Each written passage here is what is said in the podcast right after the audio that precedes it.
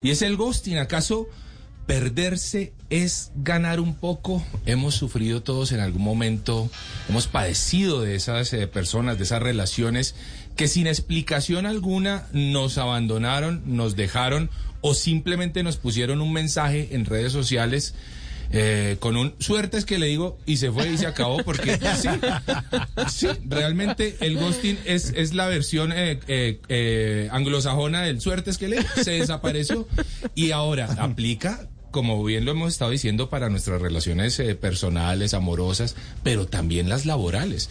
A veces las personas, a veces los jefes prefieren enviar simplemente un mensaje de texto que enfrentar el, cara a cara y bueno, ¿será esto dañino? ¿Será esto bueno? ¿Qué es el ghosting? Pues, pues para hablar un poquitico sobre esto tenemos a Laura Villamil, ella es eh, médica especialista en psiquiatría. Laura, bienvenida en Blue Jeans. Buenos días, ¿cómo están? Gracias por la invitación. Bueno, no, Laura, muchísimas gracias por estar con nosotros esta mañana. Y eh, contémosle a nuestros oyentes, tratemos de explicar qué es el ghosting y acaso perderse es ganar un poco, Laura. Bueno, no sé si alguno de ustedes estuvo alguna vez o alguien que conozcan en alguna relación en la que pensaban que todo iba bien, que todo fluía y de repente la persona con la que estaban en la relación desaparece sin dar explicaciones. La palabra ghosting, traducido del inglés, significa convertirse en un fantasma, es decir, desaparecer de un momento a otro. Eh, hay varios ejemplos, pero un ejemplo puede ser cuando uno viene saliendo con una, con una persona, viendo a alguien, eh, la interacción es buena, todo parece fluir, se está ilusionado o ilusionada, todos los días se habla por, por WhatsApp, de vez en cuando se encuentra con esta persona y de un momento a otro, eh, al mandarle un mensaje, no responde. Entonces, pues muy posiblemente se le mande otro mensaje y otro mensaje más. Y empiezan a pasar los días, todo continúa igual, de pronto mandas otro mensaje, hasta que llega el día que, caes en cuenta que esta otra persona ya vio todos los mensajes y simplemente no contesta. Mm. E incluso te llega a bloquear. Entonces ahí es cuando uno cae en cuenta que básicamente la persona te cortó intencionalmente de cualquier contacto. Pero lo complicado, Laura, lo complicado de esto es que uno se empieza a echar la culpa porque si yo qué hice y empieza uno a revisar absolutamente todo lo que pasó en esa corta o larga relación para evaluar y empieza como a, a golpearse uno mismo y a decir es culpa mía, quién sabe qué pasó, qué le dije o qué le demostré yo que esa persona se desapareció así como así, ¿no? ¿Cómo, cómo tratar uno de manejar eso? ¿Cómo se puede manejar eso para, para que uno no, no se le baje la autoestima? Es una situación, como tú dices, completamente complicada.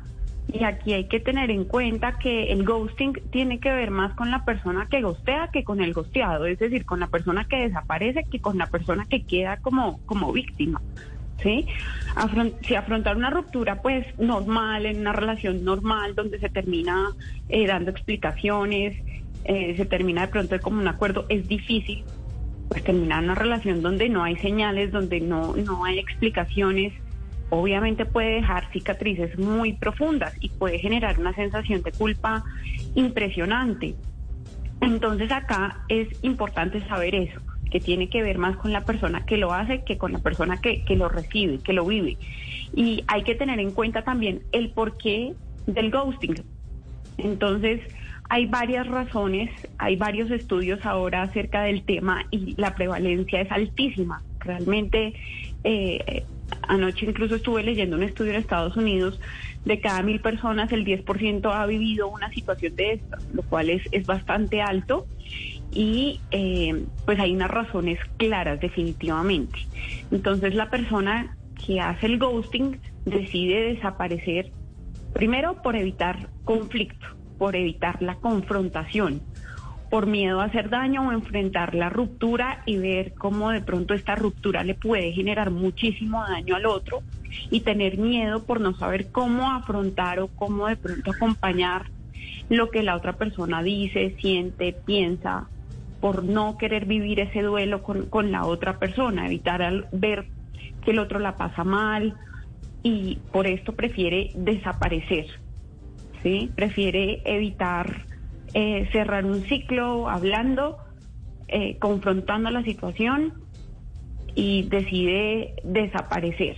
Laura, pero ese que gostea, ese que desaparece, también siente culpa, así como decía Mauro, el que queda como víctima dice, yo qué hice, pero el que desaparece, simplemente se olvida del tema, es como borré esto de mi memoria, me desaparecí, me fui, o también puede quedar como esa sensación de culpa de no fui capaz de afrontarlo, la otra persona puede estar sufriendo, ¿cómo es el proceso para ese que se va y que se vuelve el fantasma?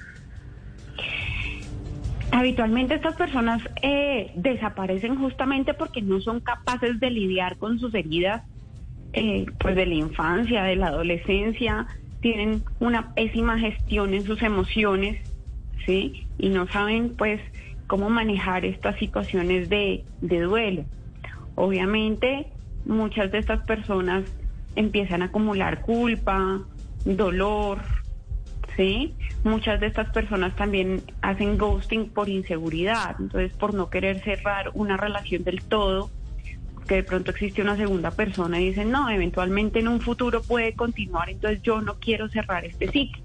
Entonces definitivamente a nivel emocional, estas personas que gostean tienen una cantidad de traumas sin manejar y prefieren simplemente huir, desaparecer en vez de confrontar la situación eh, o entrar a terapia y saber cómo gestionar estas emociones que además obviamente son completamente negativas. ¿Sí? Si nos deshacemos de una persona como una como cuando nos deshacemos de una cosa, de un vaso plástico, es deshumanizar completamente al otro.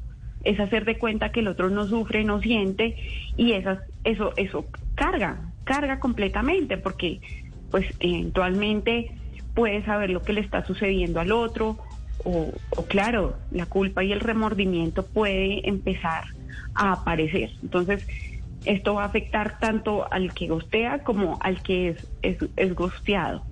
Sí, Se, eh, eh, hemos hablado de que este fenómeno del ghosting es algo intempestivo. De un momento a otro alguien se desapareció sin dar explicación, ya sea de una amistad, de una relación o de un trabajo. Pero se puede detectar de manera previa, se puede anticipar, se puede prevenir, hay algunos, ah, hay algunas alertas que podamos empezar a visualizar o no, definitivamente ah, es, contra eso no estamos preparados.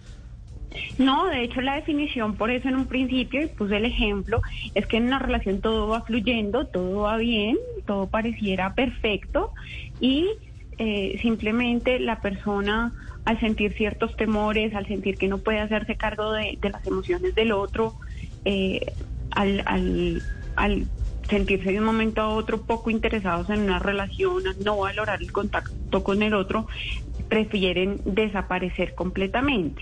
Entonces, como tal, una red flag no existe. Mm. Eh, porque va a, aparecer pues de una forma intempestiva completamente, ¿sí?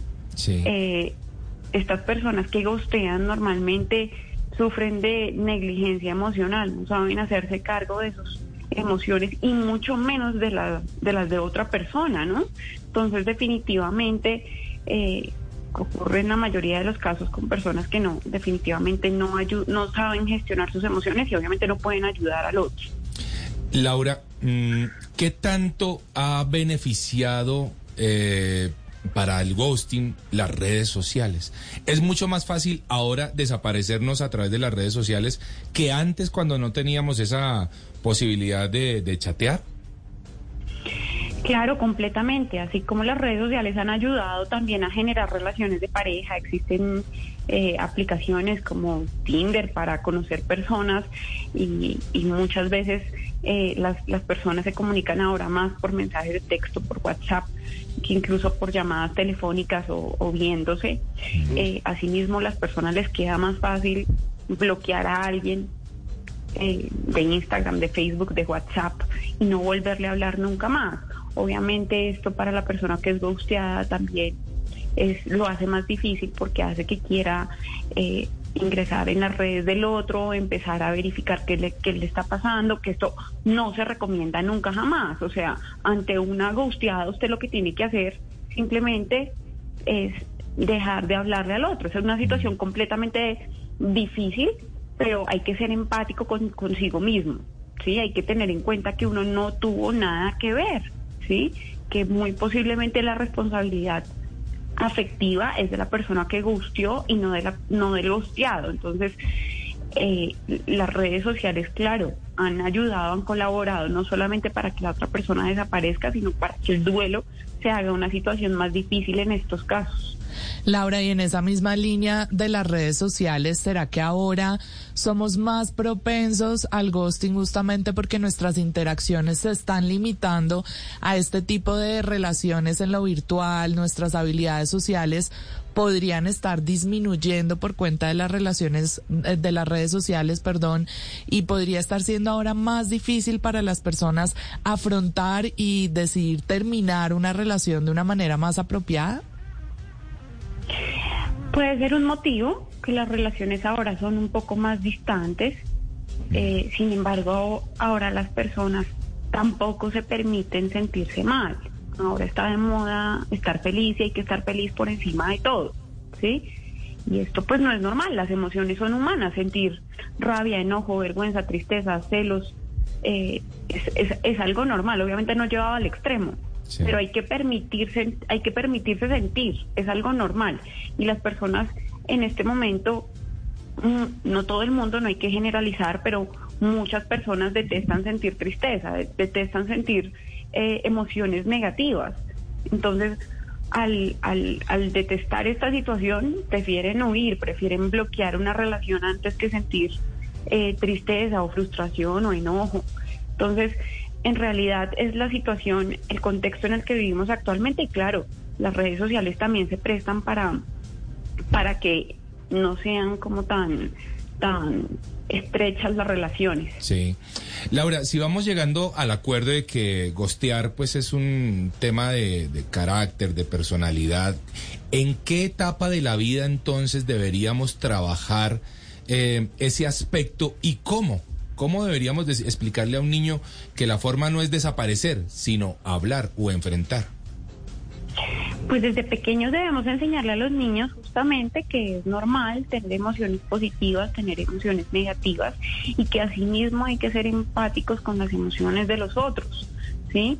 Un error que se comete muy a menudo es enseñarles a los niños desde que tienen 3, 4 años a competir. Antes que enseñar a competir y a ser el mejor, hay que enseñarles a ser empáticos, hay que enseñarles a que pueden expresar sus sentimientos y a que sí, mismo pueden escuchar los sentimientos de las otras personas. Si tú no sabes lo que sientes, si tú no sabes lo que quieres, pues empezar a competir es una cosa absurda contra otro compañero de su misma edad. Simplemente va a traer frustración, simplemente va a traer emociones muy negativas y te vas a empezar a sentir muy inseguro contigo mismo. Entonces, desde que un niño es pequeño se le debe inculcar eh, inteligencia en relación a lo emocional, ¿sí? Asimismo, ya cuando una persona va creciendo, como padre es ideal entrar a terapia, empezar a sanar sus, sus, sus heridas para no eh, transferírselas de alguna manera a los hijos, ¿no? Y normalizar eh, el hecho de pedir ayuda. Sí.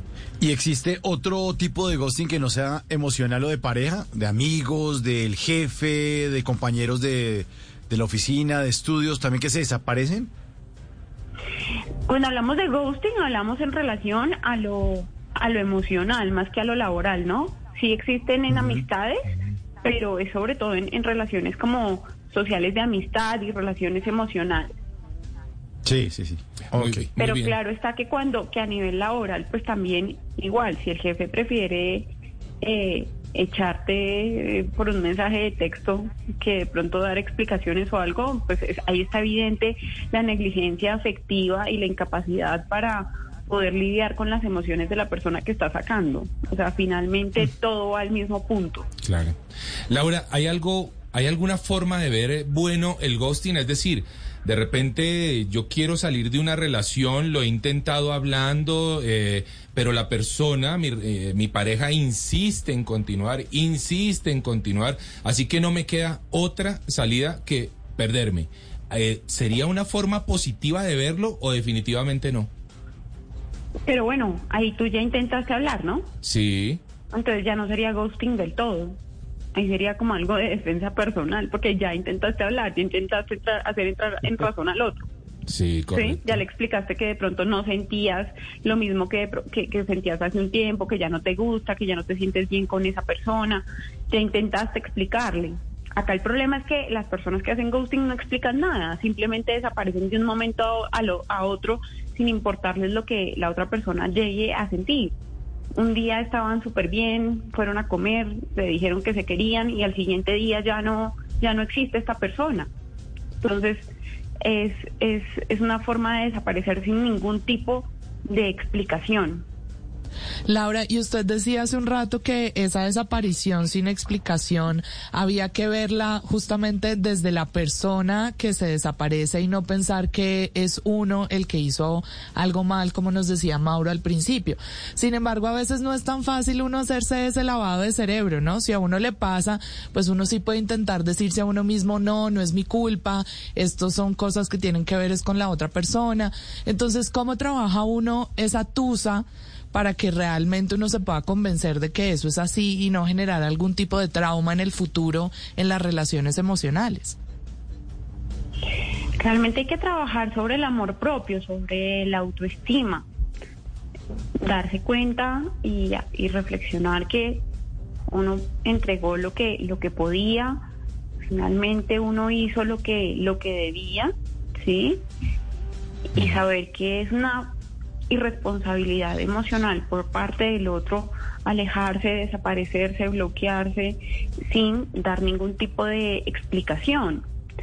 Entonces, definitivamente es, es sobre todo eso, trabajar sobre el amor propio y darse cuenta que uno estuvo de pronto dispuesto a hablar, que uno estuvo dispuesto a escuchar, a, a flexibilizarse, que es importantísimo en una relación pero fue el otro que no que no quiso hacerlo, que simplemente actuó de una manera egoísta y quiso desaparecer por por no dar explicaciones, por no decir adiós, por no hacerse responsable de las tristezas del otro o de los sentimientos negativos del otro, ¿sí? No enfrentar es cobardía. Querer huir del conflicto es pues no querernos enfrentar. Entonces, esto definitivamente no trae nada bueno. Eh, y pues si queremos definitivamente establecer un vínculo saludable con otra persona, debemos estar sanos, debemos ser honestos. Entonces, creo que es un poco pensar esto, a veces no es fácil, pero pues la persona que definitivamente dure un tiempo, no lo logre y por el contrario entre en un cuadro de ansiedad, en un episodio depresivo, debe buscar ayuda profesional. Para eso existen los profesionales en salud mental eh, que te van a escuchar, van a eh, ser neutros, no te van a, criticar y muy posiblemente sí te pueden dar muchísimas herramientas para aprender a ser empático contigo mismo, a ser considerado contigo mismo, a quererte y a aceptarte tal cual eres. Laura, ya para ir cerrando, ¿hay alguna forma de detectar desde el inicio a, la pareja, sea hombre o mujer, que me va a terminar saliendo con esto? O sea, ¿hay alguna sintomatología de quien hace ghosting? Lo que pasa es que es muy difícil, ¿sabes? O sea, si uno de pronto es psicólogo clínico o psiquiatra, uno puede identificar los rasgos de personalidad de alguien de acuerdo a la experiencia de cada profesional, pero si uno no se dedica a, la salud mental, es muy difícil identificar los rasgos de personalidad en dos, tres, cuatro citas, más que cuando uno está enamorado, cuando a uno le gusta a otra persona, uno se sesga. No sé si a ustedes les ha pasado, pero uno ve al otro como sin defectos, ¿no? A mí me pasa cada ocho días, Laura. Yo, sí, yo sí. Cada ocho días. Yo, y, me hacen ghosting cada nueve. O sea, se imaginará la, desgracia en la que vivo, ¿no? ¿Por qué Te espero en terapia. a, eso, a, eso, voy. ¿Quién necesita más terapia, Laura? ¿Quién sufre de ghosting o quien eh, lo practica? Como te digo, el, el que hace ghosting realmente tiene unos vacíos afectivos enormes pero el que el, al que gustean, pues también puede quedar con un trauma grande, por lo que tú me decías hace un momento, esa culpa, imaginarse mil videos, porque claro, uno empieza a pensar, pero yo qué hice, cuándo lo hice, dónde lo hice, pero yo qué dije, pero por qué me dejó, pero yo, yo cometí un error, pero yo lo traté mal, será que le eché la madre a la mamá y no me di cuenta, mejor dicho, claro. Yo creo que uno se da cuenta de eso, ¿no? Yo creo, sí, yo creo que no, sí, no pasa esa ¿Se me zafó? No creo. Sí. Bueno, pues muy bien. Los dos. Los dos, sí, señora. Bueno, Laura, pues hemos estado hablando con Laura Villamil, eh, médica, eh, especialista en psiquiatría. Laura, eh, los oyentes con muchas preguntas, ¿cómo la encontramos en redes sociales? Me encuentran como arroba psiquiatría funcional en Instagram, en Facebook y como Laura Psiquiatra en Twitter. Bueno, ahí está Laura. Muchísimas gracias por haber hablado con nosotros en, en Blue Jeans y despejar tantas dudas sobre el ghosting para nuestros oyentes. Feliz día. A ustedes gracias, un abrazo, feliz día. Ya regresamos, estamos en En Blue Jeans, el programa más feliz de Blue.